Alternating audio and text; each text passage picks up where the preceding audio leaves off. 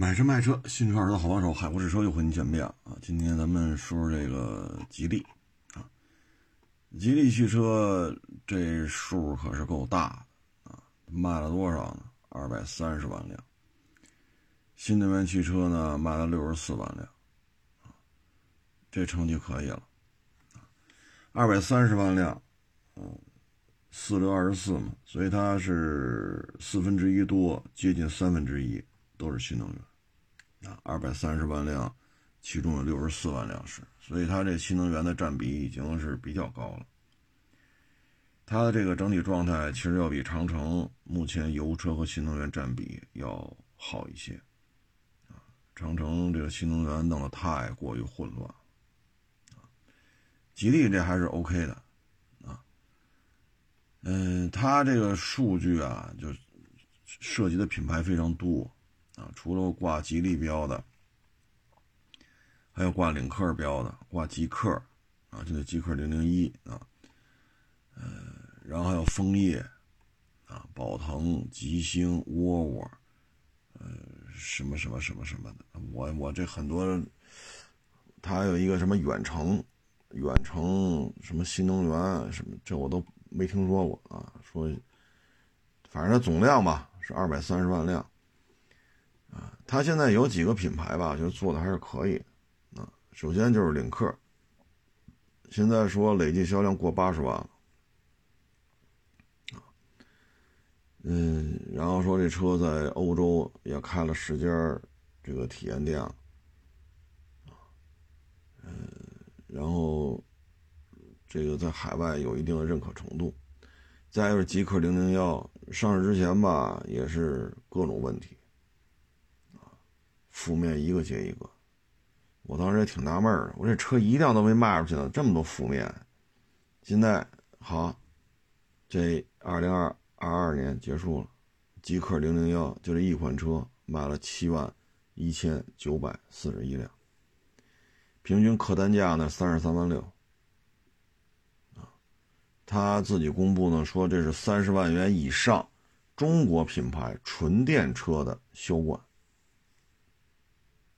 之前咱们说过，理想 ONE 是魏小李当中销量最高的，但是理想 ONE 那七万八千台，它这理想它不是纯电的，它是带一发动机的，它得烧油啊，所以呢，他自己说纯电三十万以上销冠，啊，而且说是蝉联，那就是去年前年都是呗，啊，吉利呢出口了十九万八。啊，这个还是可以的，啊，同时呢，它还有一些技术输出啊，就是吉利的新能源汽车给了雷诺，给了波兰，啊，就波兰电动和雷诺，法国雷诺，啊，十九万八这个量啊，不算高，啊，客观的讲，真的不算高，啊，嗯，这个怎么说呢？嗯。反正各有所长吧，啊，你像这个，嗯，奇瑞，啊，出货量四十多万，但是奇瑞国内的销量就没有吉利高，啊，一共卖了一百二十多，但是吉利呢，海外并购比较多，啊，可是呢，它出口的并不多，海外有些车呢也是它的，比如宝腾。嗯，然后吉星这车呢也卖了五万一千辆，这也是没想到啊，因为吉星一直半死不拉活结果去年海外，因为国内卖的也不多，海外加国内卖了五万一，宝腾是卖了十四，啊，十四，宝腾不是针对中国消费者的，它主要是印尼、马来、菲律宾，啊，它主要那边，也卖了十四万辆。沃尔沃呢，全球卖了六十一，啊，嗯，吉星卖了五万。你看沃尔沃六十一，宝腾十四，啊，再加上吉星五万，这个基本就八十万辆出去了，啊，这仨品牌就干出八十万辆去。剩下有些我都没听说过的，什么这个那的，嗯，反正总体看吧，这个规模啊，因为吉利呢，首先你看大当家的，它不像是。奇瑞的大当家，它也不像是比亚迪的大当家，都是技术流派，一个搞电池出身，一个在大众、北大众车间里边也是技术负责人，所以呢都是技术派。而吉利大当家呢，其实也是要在生存作为第一要素的情况下进入汽车行业，其实玩的思路完全不一样。所以你看这些年吧，先是收了那个澳大利亚那自动变速箱厂，然后又给卖了，通过收购再到卖掉，啊，吉利对于自动变速箱有了一个全新的认识。然后呢，通过这个。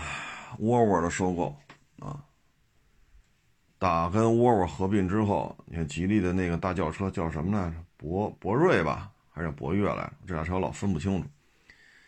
那大轿车现在也没什么销量了，但是那车一五年、一六年的时候我去开去，真是让我印象太深了。我这车开到一百这么安静。首先降噪，一五年、一六年的时候，自主品牌能做成这样，实属罕见。再就是开到一百公里的时候，底盘的这种质感，啊，当时给我印象特别深，啊，所以那会儿呢就能够看出来，吉利通过跟沃尔沃的这种，咱说是收购合并还是怎么着吧，啊，反正从沃尔沃呢学到了很多，再加上那个自动变速箱厂在手里边又待了几年，啊，对于这个自动变速箱有所有所了解。所以呢，这个整个现在就一六年、一七年之后吧，基本上吉利的车就别太便宜的啊，说五六万的这就不说了，就但凡上点价的，噪音控制、底盘质感还都是不错。现在对于吉利很多车型的这种不满投诉，主要是车机卡顿、车机画面有问题、马赛克、黑屏啊，主要是这些，但是跟底盘的质感和降噪没有什么关系。嗯，吉利现在这个内燃机也好，啊，自动变速箱也好，底盘开发也好，包括纯电平台也好，这些年也是砸钱啊，确实见效果。嗯，之前铺了很多的品牌，二一就是去年春节的时候，咱聊这个吉利的时候，当时还说这问题呢，电动汽车发展不太理想，因为吉利这个旗下的几何品牌。卖的太一般了，啊！但是呢，今年你再看这个一年啊，一年的时间，我们会发现呢，整个这个吉利的这几个新能源车啊，确实已经是有了一个翻天覆地的变化，嗯，几何、枫枫叶、极客啊，呃，确实有进步，啊，确实有进步。你像几何卖了十四万九，极客零零一卖了七万一，枫叶卖了五万二，啊，吉星卖了五万一，啊，所以它这些，你是现在你随便这么一加，你像几何过去就是三两万辆、四五万辆，结果二二年一看成绩十四万九，啊，极客零零幺刚才咱也说了一堆负面，上市之后卖的还挺好。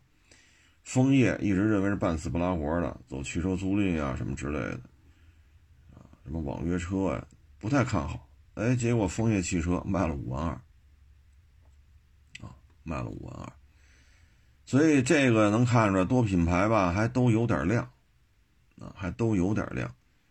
这个就让多品牌这种经营状态吧，就能看出来，明显的要比长城的这个要好，啊，长城的这个。哎，这怎么说呢？啊，嗯，长城，你看，整个这个经营状态啊，嗯，可以说战略决策相当的不明朗，啊，然后就明显能觉出来，就是你也要干是点什么，我也要干点什么，这是能理解的。但是呢，项目你争取下来了，资金也拿到手了。你干的怎么样啊？长城的这个，包括油车也好，有些车确实咱也看着比较矛盾。你说坦克三百和坦克五百，这中间加一哈弗 H 九，你说这玩意儿它存在的意义是什么呀？包括什么哈弗赤兔、哈弗初恋，啊，这哈佛什么 i 原现在 M 六好像没有了吧？什么哈佛 F 七什么，就这些车咱也搞不明白啊。包括那大狗、酷狗啊，什么玩意儿？就这些车，它它定位又是什么？坦克三百和哈弗 H 九和坦克五百这仨车之间，三百和五百能看出来明显大小不一样。那哈弗 H 九又怎么算呢？啊，所以就是自主品牌，你的这种现代化的这种职业经理人。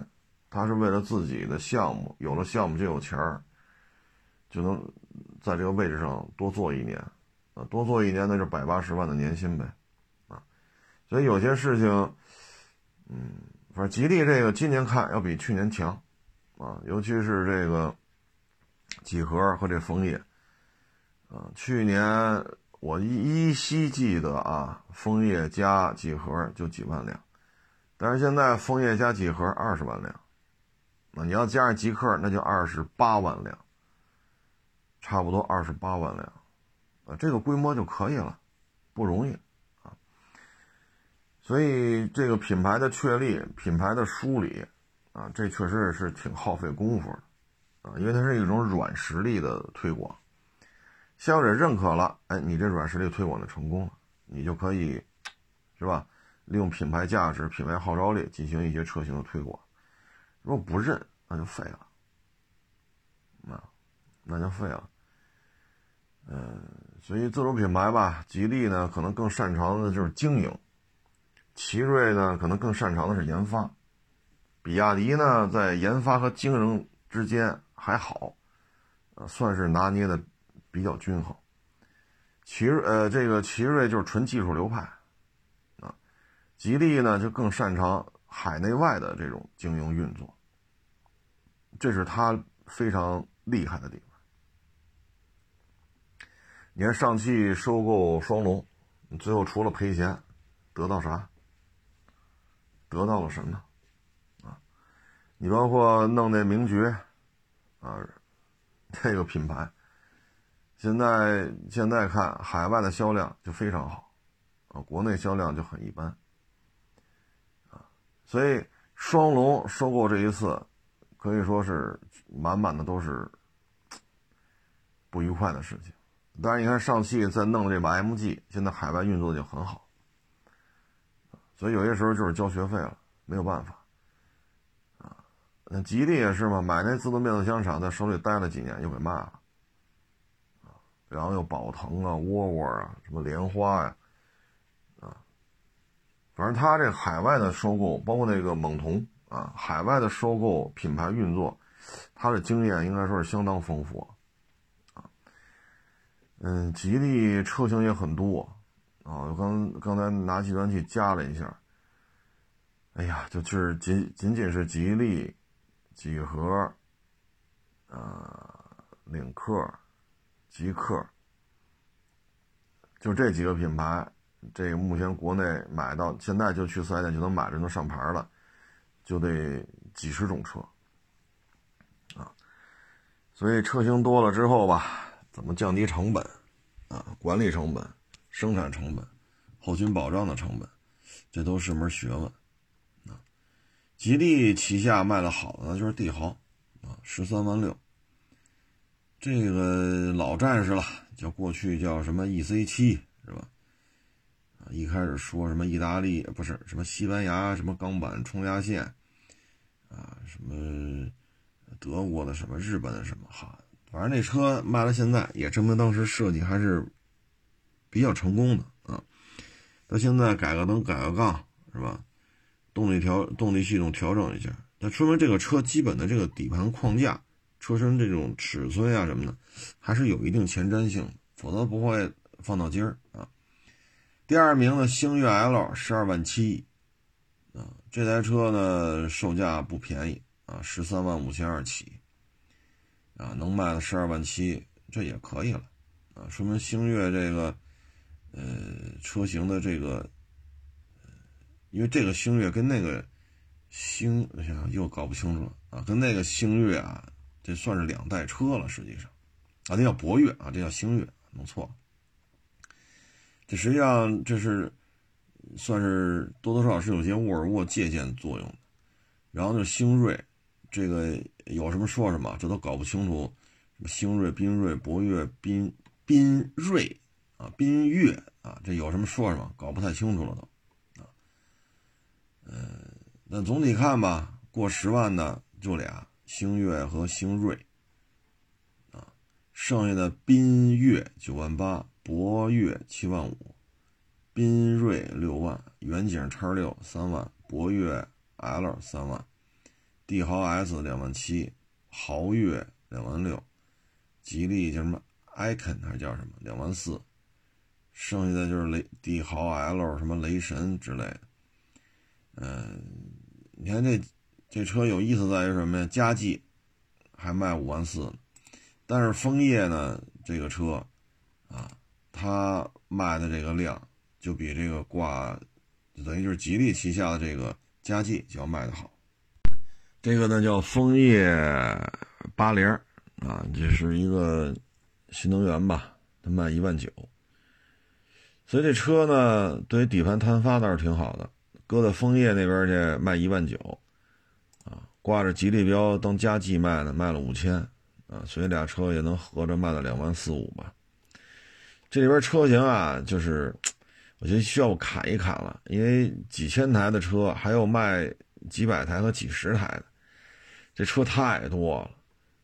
啊，确实确实得往下砍砍了。你看不到一万的啊，远景叉三、佳绩、博瑞，就一就一五年我开那大轿车啊，博瑞就卖了三千台，星越 S 两千台，佳绩 PHEV 一千台，星越增程一千台，缤越 PHEV 三十五台。你看一二三四五六七八，八台车销量都不到一万。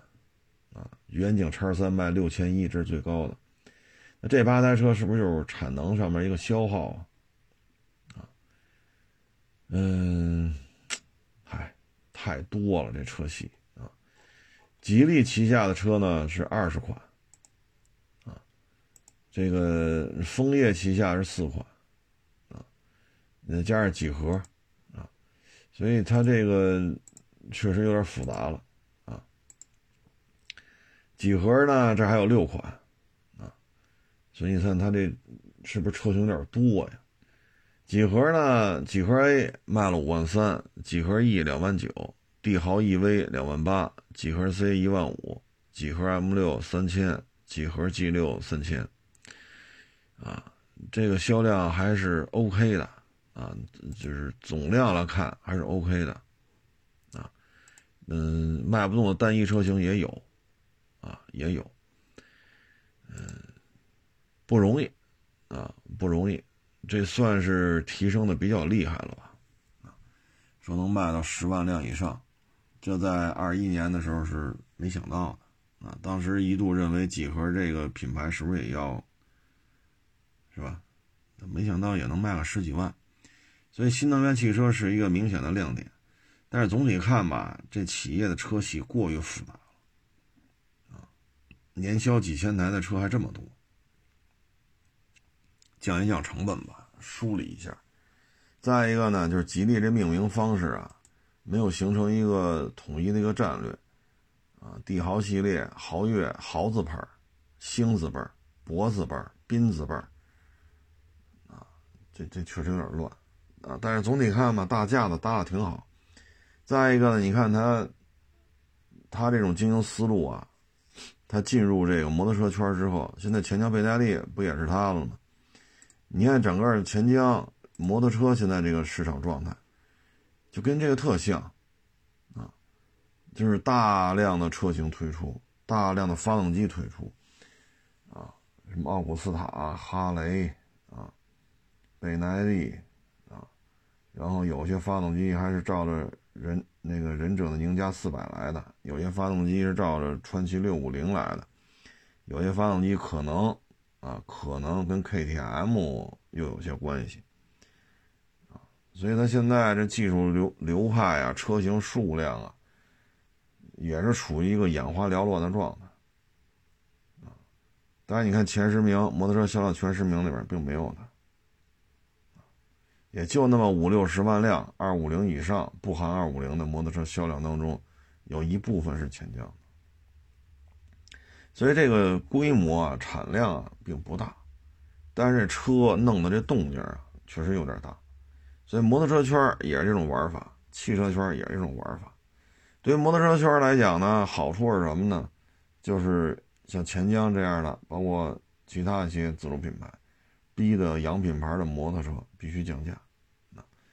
汽车这一块呢，嗯，摊儿大业大，摊儿大业业大吧。啊，现在你要是短板是什么？我觉得可能皮卡是个短板，啊，但是皮卡市场去年是狂降了百分之二十啊，啊，所以你说这个，嗯，吉利说又拿出一大笔钱，如果砸皮卡的话，唉，这怎么说呢？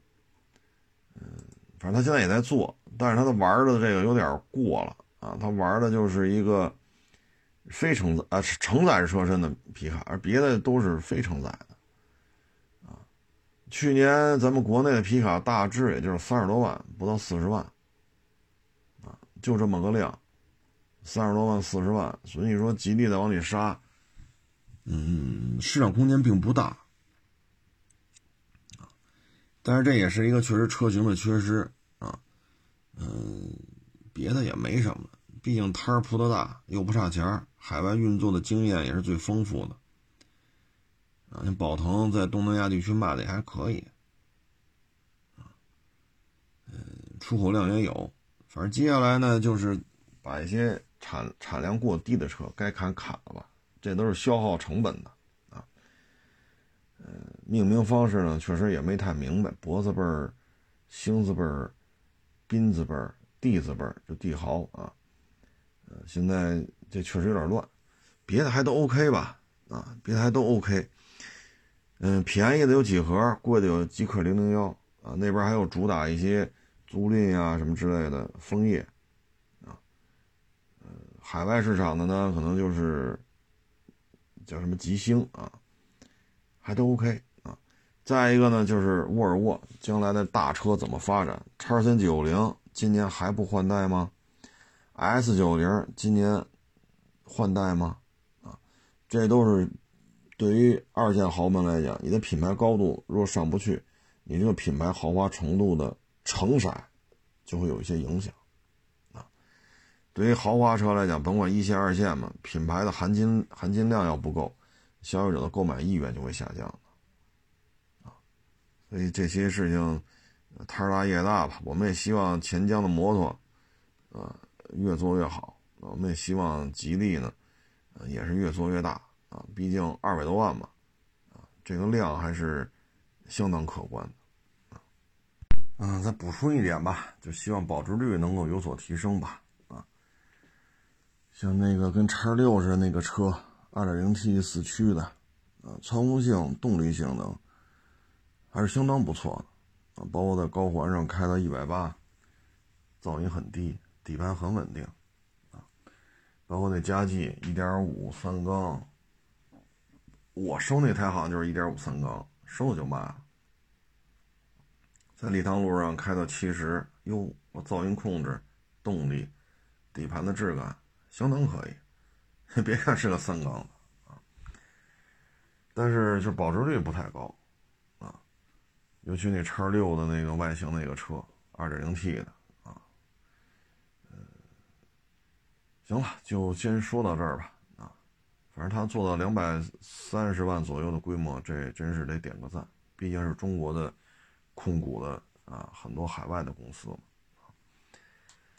嗯，有网友呢给我发微信啊，就是他们当地离北京很近的一个城市啊，他去他们当地二手车市场转转，好家伙，他一看很多他们。当地的是这样，就是一个展厅一个展厅，主通道边上全是展厅，展厅呢就是三五百平米一个，三五百平米的室内展厅，然后门口有几个车位，这一个展厅呢大概是几十万吧一年租金，然后他就是春节去看嘛，你要说说初八初九没开门也正常啊，初十没开门他他都正常。但是呢，他发现很多这种展厅吧，锁着门呢，里边一辆车都没有。然后这些车行呢，就是有开门的，一问，都退租了，倒闭了，不干了。所以展厅里一辆车都没有，啊，剩下的开门的呢，有的就是清库存，啊，卖完完了，赔了赚了无所谓了，只要只要你买就行。还有了呢，把这展厅呢就改成卖新车了，就做二级，啊，做二级，啊，摆点四 S 店的新车在这卖。可以说这个二手车行业吧，啊，嗯，去年这么一折腾吧，确实让很多同行就血本无归，啊，或者说赔的就没法看了，啊，有的呢还是借了钱的，借钱收车，啊，你说怎么办呢？啊，有的呢就扛着。啊，说那还想干，那怎么办？就改淘车吧，啊，你要什么二手车，我给你找去，啊，你打打点这个，这个，就淘车的费用就完了。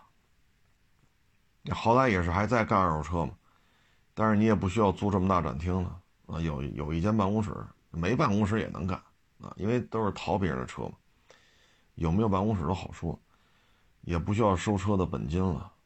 啊，这边有人要，这边有人买，就把车验一下呗，啊，这样的话成本一下降下来了，啊，所以现在二手车，唉，这就是现状，啊，这就是现状，呃，至于说今年怎么样，因为这这两天不还有网友找我聊天嘛，啊，因为住的不太远，就聊会儿呗，啊，我说这个今年的形势很难讲。我相信二一年的油车是吧？原价回购，二二年的电车拼了命的涨，再到拼了命的降，就这种二一年和二二年这两两年吧，应该让专做油车的，尤其是准新大车的，赔得一塌糊涂；让做电动汽车的也赔得一塌糊涂。所以到了二三年，这么多人退出这个行业了，有的还是官司缠身，啊，几十起诉讼。你在这种情况之下，你说你让他玩命的收车，不敢。啊，你看网友去过我展厅嘛？就这两天说约着，说住的不太远，找个地儿聊会儿，是吧？咱就别去亚市聊，咱附附近聊会儿。我说你看啊，我这能力也就是三十多台车。我说这个岁数也知道自己本事多大。你说你给我投一个亿。说摆他二百辆，摆他五百辆，摆他多少？拿一个亿收车摆二百辆没问题。按照你一个亿的资金，二百辆，那除呗，单车多少钱收去呗？摆五百辆除一下一个亿，单车多少？但是你要再说做到说不出事儿，那那肯定没戏了。那那肯定三天两三天两头出事儿，那你的能力就到这儿了，极限就到这儿。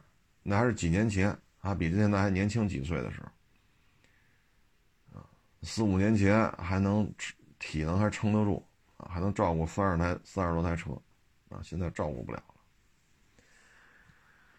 那你非得弄，那那你去年弄那么多，又借的钱，所以今年可能都是很谨慎吧，啊，能维持就完了。还有一个呢，就二三月份。啊这个医院会不会很忙？这谁也不知道。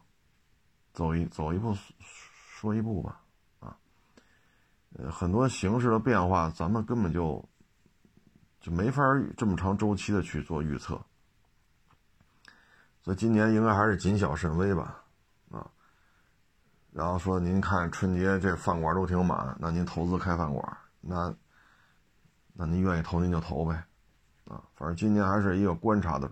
这么一个周期，啊，观望为宜，啊，不要擅举，不不是不叫不要擅动啊，呃，就不要动，看就行了。很多形势的变化，咱们是预测不了的，啊，车市也是这样，你还拼了命收吗？你看去年，咱就就就就这两年吧，二一年、二二年，咱就不说电动车了。你说做什么大车不赔？G 六三、G 五百、LM 三百、埃尔法、威尔法、叉七、GLS、卡宴、帕拉梅拉、九幺幺、奔驰大 S、A 八、七系，做什么不赔？除非什么呀？你这礼拜一收来的车，礼拜二、礼拜三你就卖了，否则的话不行。那去年电车我也收了几个，有的是收之前都找我下家了，有的是中午收完了，下午就给他卖了。收完之后就开始打电话，不停的打，因为钱收不什么钱了，就是车收过来，钱给人家，就就在那不停打电话，到下午车就卖了。你除非是这样，啊，否则的话，说您这收一大车，放仨月，放半年，你不赔钱？你说什么二手车在涨价呀？有吗？啊，所以今年我觉得，可能二手车普遍的这种心态就是维持就行了，观望为宜，啊，不要煽动，啊，观望为宜，否则的话，这么多车行都退租。他挣钱，他能走吗？你拿刀捅了他，他都不走，只要捅不死，还得回来干，因为挣钱。现在呢，你拿刀捅他，去回去赶二手车去，你捅死我算了，捅死我我也不干了。你现在都这样了，啊，嗯，所以今年这形势只能是走一步看一步吧，啊，我想现在做大车的都应该格外谨慎了，啊，说你整个什么。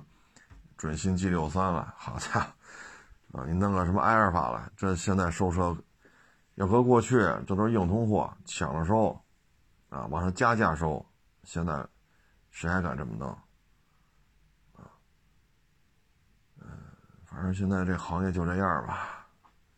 应该说，二一年、二二年吧，一个是油车的这种跌宕起伏，一个是电车的跌宕起伏，应该让大家。普遍来讲，就以维持作为最主要的一个目的啊，所以这个行业二三年还是观望为宜啊，不要轻举妄动啊。大概其实这么一情况吧啊，我估计大家去转一转的话，应该也都有类似的感受吧。包括四 S 店的这种汽车城，四 S 店倒闭的也很多。反正做实业嘛，他不如开直播打赏，比那省事儿啊。但是这个国家总得有人做实业嘛，总得有人投资去租门脸，总得有人投资去收车啊。所以二三年应该是相对比较谨慎的一年吧。啊，你再年轻有为，您再初生牛犊子不怕虎，这两年。一波一波的在这洗，洗走了这么多摊摊位啊，把这么多摊位都洗得干干净净，应该都会低调了很多啊。行了，不多聊了啊，谢谢大家支持，谢谢捧场，欢迎关注新浪微博海阔试车手。